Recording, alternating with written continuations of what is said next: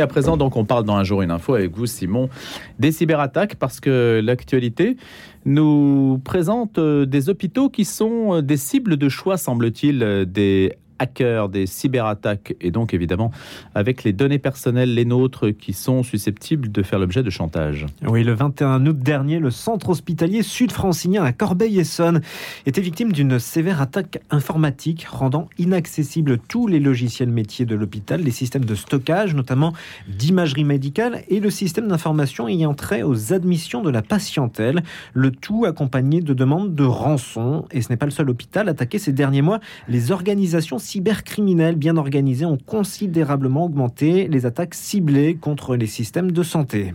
Et ces attaques sont en hausse, Simon, hein, avec quelles conséquences? Alors depuis que la pandémie a éclaté, le secteur de la santé a été sous les feux de la rampe et fortement ciblé par les cybercriminels et les États-nations. Le cabinet PwC annonce une hausse de 500% d'attaques visant les établissements de santé en un an. En conséquence, les attaques de ransomware, alors ce sont euh, avec une demande de rançon, et les violations de données touchent de plein fouet les professionnels de santé, les vulnérabilités et les intrusions en matière de cybersécurité présentent des risques importants pour chaque hôpital, ses patients et sa réputation. Ces attaques ont des conséquences qui affectent considérablement la capacité à fournir des soins aux patients. Il est donc d'une importance vitale que le secteur dispose d'une gouvernance robuste pour mieux gérer les risques et faire face aux menaces de cybersécurité. Les cyberattaques touchent aussi d'autres pays, on l'a vu dans l'actualité récemment en Australie, puis d'autres hôpitaux en France, parce qu'il y a aussi l'hôpital, non seulement celui de Corbeil-Essonne, mais la ville de Caen est Rouen, touchée également par une cyberattaque euh, qui perturbe notamment l'état civil. Alors en Australie, pour le coup, c'est pas un hôpital, c'est Optus, c'est une unité australienne de télécommunications qui a déclaré être victime d'une cyberattaque. Celle-ci aurait permis un vol massif de données personnelles qui pourrait inclure des dates de naissance, des numéros de téléphone, des adresses e-mail, ainsi que des numéros de passeport et de permis de conduire. James Patterson, un des membres au sein du parti d'opposition, a déclaré que le vol apparent d'un si grand nombre d'informations personnelles chez Optus était particulièrement inquiétant. Il a également qualifié cette fuite comme la plus importante du pays depuis un certain temps. Et donc ces données personnelles se retrouvent dans la nature. Et après, qu'est-ce qu'on en fait en fait, euh, Simon, si on doit euh, prolonger un petit peu le sujet Alors ça, tourne au chantage, tout simplement. Ça tourne au chantage et à la demande de rançon. Et c'est-à-dire, si on veut justement préserver ces données, il faut que l'on puisse euh, fournir, euh, en fait, payer les cyber. Absolument, c'est le, fameux ransomware. Voilà. Voilà, cette demande de, rançon via euh, les, systèmes informatiques et, Internet. Et donc, c'est l'hôpital. Si l'hôpital se fait piller ses données, c'est l'hôpital qui paye ou c'est la personne ah, c'est l'hôpital. C'est chacun. ce n'est pas nous qui payons dans la mesure, où, même si ce sont nos données qui ont, font l'objet d'une rançon. Absolument, absolument. Merci pour ces précisions, Simon Tatro, avec un jour une info tous les matins aussi. À présent, nous sommes en ligne avec Jean-Noël Dumont. Vous savez que l'actualité italienne occupe beaucoup les esprits, qu'on est tourné vers ce qui va se passer à présent en Italie après l'élection, les élections législatives qui ont porté au pouvoir euh, Giorgia Meloni. Alors on va se poser la question avec Jean-Noël Dumont, puis tout à l'heure on parlera dans un jour une histoire, on fera un zoom sur les guerres d'Italie. On reviendra sur ce conflit européen, mais ça c'est dans la séquence historique. Alors vous allez me dire, c'est aussi historique la question qu'on va se poser. Qu'est-ce qu'un fasciste précisément, puisqu'on dit que c'est un parti post-fasciste, néo-fasciste ou pro-fasciste? Ce sont les expressions qui sont employées pour qualifier la personnalité de Georgia Meloni. C'est Jean-Noël Dumont qui s'est intéressé à cette question-là. Jean-Noël Dumont est philosophe et il a publié Qu'est-ce qu'un fasciste et autres profils politiques? On est avec lui précisément pour en parler. C'est aux éditions du Ceinturion. Bonjour euh, Jean-Noël Dumont. Bonjour. On a une définition précise qui nous permet peut-être d'employer ce terme avec un peu de rigueur. Oh non, euh, il n'y a que des définitions formelles de, dictionnaire. Euh, mais je crois qu'on peut interpréter le fascisme comme un besoin de communion. Euh, qui. Euh, oui, mais à ce compte-là, Jean-Noël Dumont, à ce compte-là, les catholiques sont fascistes aussi, hein Non, parce que ce besoin de communion euh, s'exprime dans une fusion des volontés autour d'une personnalité admirée qui est le chef. Alors, à ma connaissance, les catholiques n'ont pas d'autre chef que le Christ. et, et celui-ci ne recrute pas des armées, des, brigades euh, et ne manie pas le bâton. Donc il y a un côté militaire forcément? Non, euh, je pense que c'est une des le côté militaire des organisations fascistes est un effet. Euh, ce qui caractérise le fascisme, c'est l'amour du chef, euh, qui est au-delà de la loi, au-delà des représentations, et qui permet de communier, euh, parce que les autres modèles nous proposent des solutions contractuelles, négociées, euh, prudente euh, et ça ne satisfait pas notre appétit euh, de nous donner, de nous enthousiasmer. Et donc il y a dans le fascisme là une veine passionnelle qui après s'exprime dans les deux sentiments les plus simples, qui sont l'amour et la haine.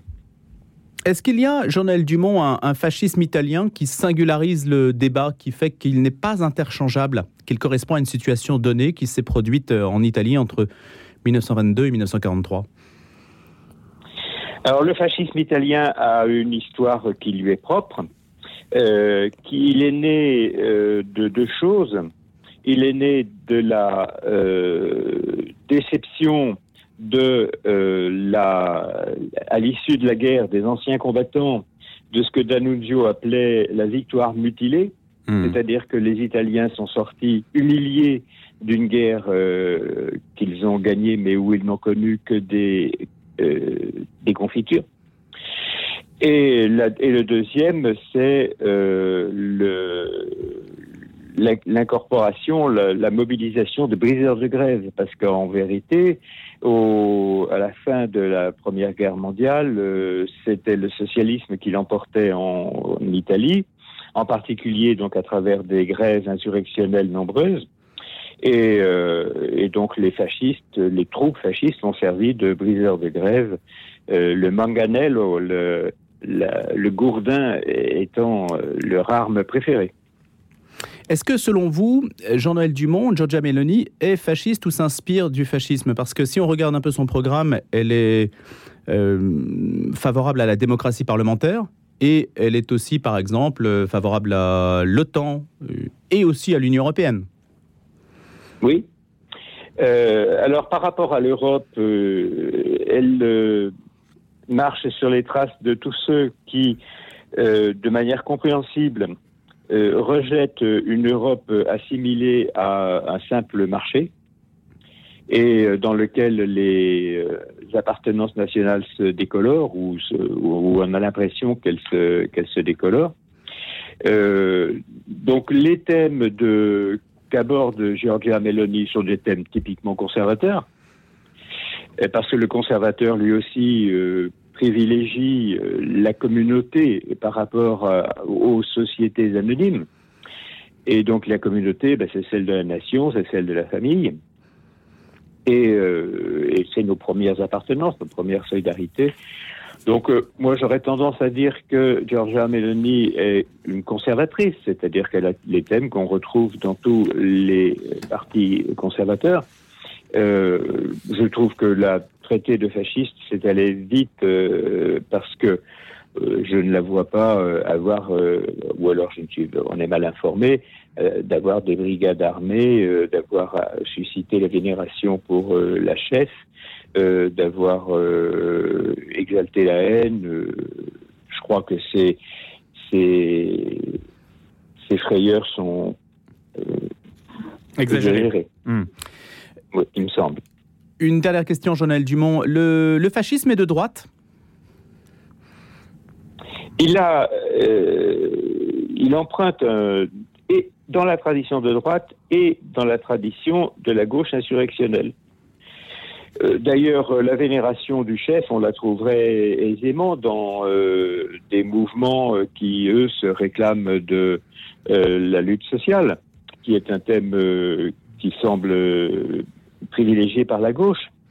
Et, euh, et c'est aussi ce qui contribue, euh, ce qui a contribué au succès populaire euh, énorme, il faut quand même le dire, du fascisme, qui est d'être une espèce d'union magique de, des revendications qui appartiennent à la gauche, qui sont des revendications sociales, et de celles qui appartiennent aux ailes conservatrices, qui sont des mouvements nationalistes.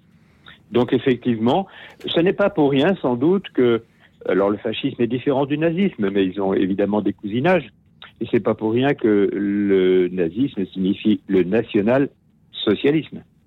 Une dernière question quand même, et ce sera euh, juste ce dernier point, euh, en revenant sur le mot que vous avez utilisé, ce besoin de communion. Précisément, pourquoi le fascisme l'a-t-il rempli euh, ou est-ce qu'il l'a mieux rempli, je ne sais pas quel jugement vous portez, que le communisme qui porte même dans son nom cette idée de communion ou de communauté? Vous me posez une question embarrassante. Je pense que euh, le, communisme d'abord a probablement euh, suscité des mouvements de communion. Euh, le petit père du peuple, alors évidemment, Staline, pendant ce temps-là, jetait 80 millions de personnes au goulag, euh, mais enfin, c'est des thèmes fascistes. Et euh, alors pourquoi n'a-t-il pas pris euh, Je pense que c'est parce que il, le, le, marxisme qui sert de fond au communisme ne peut pas ouais. Se conjuguer parce que le marxisme, lui, il insiste sur la lutte des classes le, et la rationalité de cette lutte des classes. Et la lutte des classes ne peut pas se conjuguer avec le besoin de communion. Il y a une contradiction à exciter la lutte des classes en en appelant à la communion. Merci beaucoup, Journal Dumont, pour cet éclairage sur euh, le fascisme, un mot qui est présent dans l'actualité, en écho aux élections italiennes, à la figure de Giorgia Meloni. C'est quelques précisions sémantiques, historiques et philosophiques. Qu'est-ce qu'un fasciste et autres profils politiques? Votre essai aux éditions du Saint-Urion. Je rappelle que vous êtes philosophe. L'Italie attire toujours notre regard, mais un petit peu plus loin dans l'histoire. Justement, on va s'intéresser à ce qui a peut-être contribué énormément au rayonnement culturel de l'Italie. Et les choses passent aussi par les guerres. Les guerres sont un facteur d'expansion. Les croisades, on sait par exemple, ont pu euh, créer ce premier lien, un lien fort d'échange entre l'Orient et l'Occident. Les guerres d'Italie constituent un épisode au début du XVIe siècle euh, intéressant à observer, sur lequel a beaucoup travaillé Didier Le Fur, qui a dirigé un ouvrage collectif euh, sobrement intitulé Les guerres d'Italie, un conflit européen aux éditions passées composées. Didier Le Fur est avec nous pour en parler ce matin, pour essayer de retracer un peu cette séquence historique un peu complexe, parce qu'elle nous emmène de la fin du XVe siècle au milieu du XVIe avec plusieurs guerres. C'est un petit peu comme les coalitions napoléoniennes. Il y a un certain nombre d'épisodes, de chapitres à apprendre et à emboîter les uns dans les autres et qui se distinguent en même temps. Évidemment, c'est François Ier et les batailles de François Ier qui demeurent l'épisode le plus connu. Bonjour Didier Le Fur. Bonjour. Est-ce qu'on peut mettre en vis-à-vis l'Italie actuelle et ses guerres d'Italie? Est-ce qu'il en reste quelque chose? Est-ce quand on parle de l'Italie, est-ce que quand les Français parlent de l'Italie, ce point de départ est important, celui de, de la Renaissance et de ces guerres d'Italie?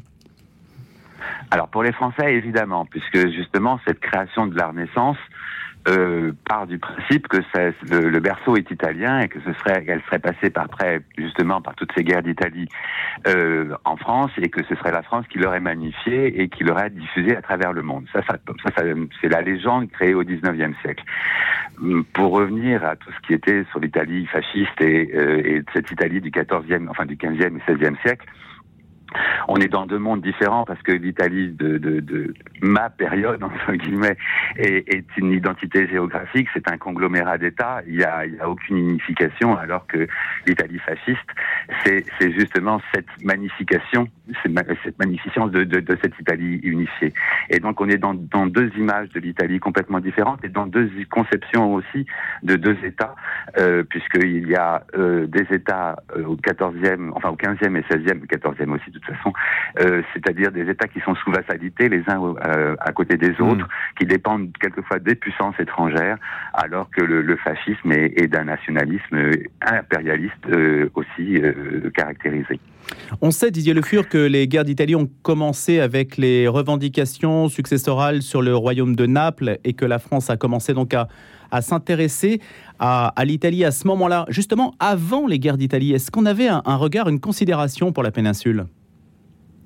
Il y a toujours eu Il y a toujours eu un désir parce que simplement à cause de Rome. Euh, Rome euh, est, le, centre du monde chrétien. Rome fait les empereurs. Euh, Rome fait les croisades. Rome donne des bons points, si j'ose dire, aux, souverains en donnant des titres de titres très chrétiens pour les rois de France, de titres de, rois très catholiques pour les Espagnols. Donc, ce, ce, phare qui est Rome au milieu de la, la, chrétienté est essentiel. Par ailleurs, dans les ambitions expansionnistes françaises, puisqu'il faut bien en parler, oui. Puisque ces guerres d'Italie sont le reflet et le miroir des, des prétentions impériales françaises en, en Europe, eh bien, euh, c'est tout ce, ce regard-là sur l'Italie date de, de, de, du XIIIe siècle et, et, du soutien déjà de la France pour le royaume de Naples dès, dès, dès le règne de, de Saint-Louis avec son frère Charles d'Anjou. On a l'impression, Didier Le Fur, que ces rois de France euh, que la mémoire garde plutôt de manière favorable, Louis XII, François Ier, n'auraient pas existé ou n'existeraient peut-être pas, n'auraient pas ce rayonnement s'ils n'avaient pas été en Italie. Ah ben, C'est une évidence parce que d'abord, au fait, tout leur règne et des règnes de guerre en, en, en fonction de, de justement de, de, leurs résultats ou de leurs espérances en Italie dans, dans, dans, ces histoires de conquête.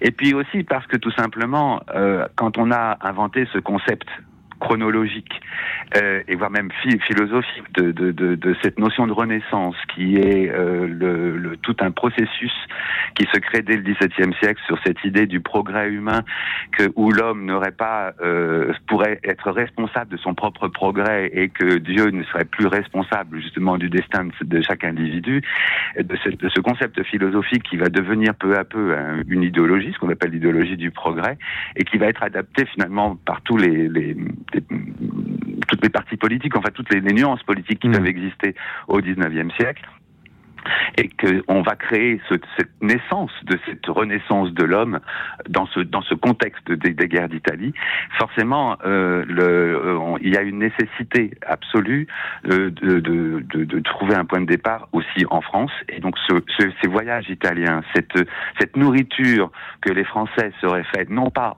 par la mort et, la tuerie et les boucheries qu'il y a pu avoir et qu'ils ont pu provoquer. Je vous, vous rappelle que la bataille de la Bicoque a duré une heure et demie. C'est plus de 5000 morts euh, en une heure et demie. On voyait l'intensité de la violence et des violences qu'on était capable de produire. Eh bien, tout ça a été, c'est vrai, complètement zappé de l'historiographie, de la mémoire collective française, souvent. Alors qu'en Italie, longtemps, on n'a pas travaillé parce que justement, c'était un mauvais souvenir, un très très mauvais souvenir. Eh bien, en France, on a essayé de magnifier tout ça en disant, voilà, bon, le côté chevaleresque, on le gardait, le côté épopée, le côté aventure, euh, sans montrer les conséquences dramatiques que, que, que, ces aventures avaient provoquées, pour ne garder finalement que la substantifique moelle, phrase de, de Rabelais de, de, du même temps, pour justement garder cette idée de, du bon, du positif, et de ce qui pourrait être une sorte de de point d'appel pour, pour justement un, un autre avenir, celui de l'homme émancipé de Dieu et de la religion. Merci beaucoup Didier Le Fur pour ces précisions sur les guerres d'Italie, les guerres d'Italie qui sont l'objet donc d'un ouvrage collectif euh, tout à fait important que vous avez coordonné et dirigé qui s'appelle donc Les guerres d'Italie, un conflit européen aux éditions passées composées avec le ministère des Armées. Et puis je précise que évidemment les guerres d'Italie ont, ont de quoi retenir toute notre attention sous l'angle européen. On aurait pu aussi développer cet angle-là et peut-être aurons-nous l'occasion de le faire. Est-ce qu'il y a au sein même de l'Europe euh, des éléments qui ont pu entretenir des rivalités et des rivalités peut-être fécondes à travers les conflits, à travers la concurrence entre les États européens? Mais ce sera peut-être pour une autre discussion, une autre fois. Merci Didier Le Fur d'avoir été des nôtres ce matin.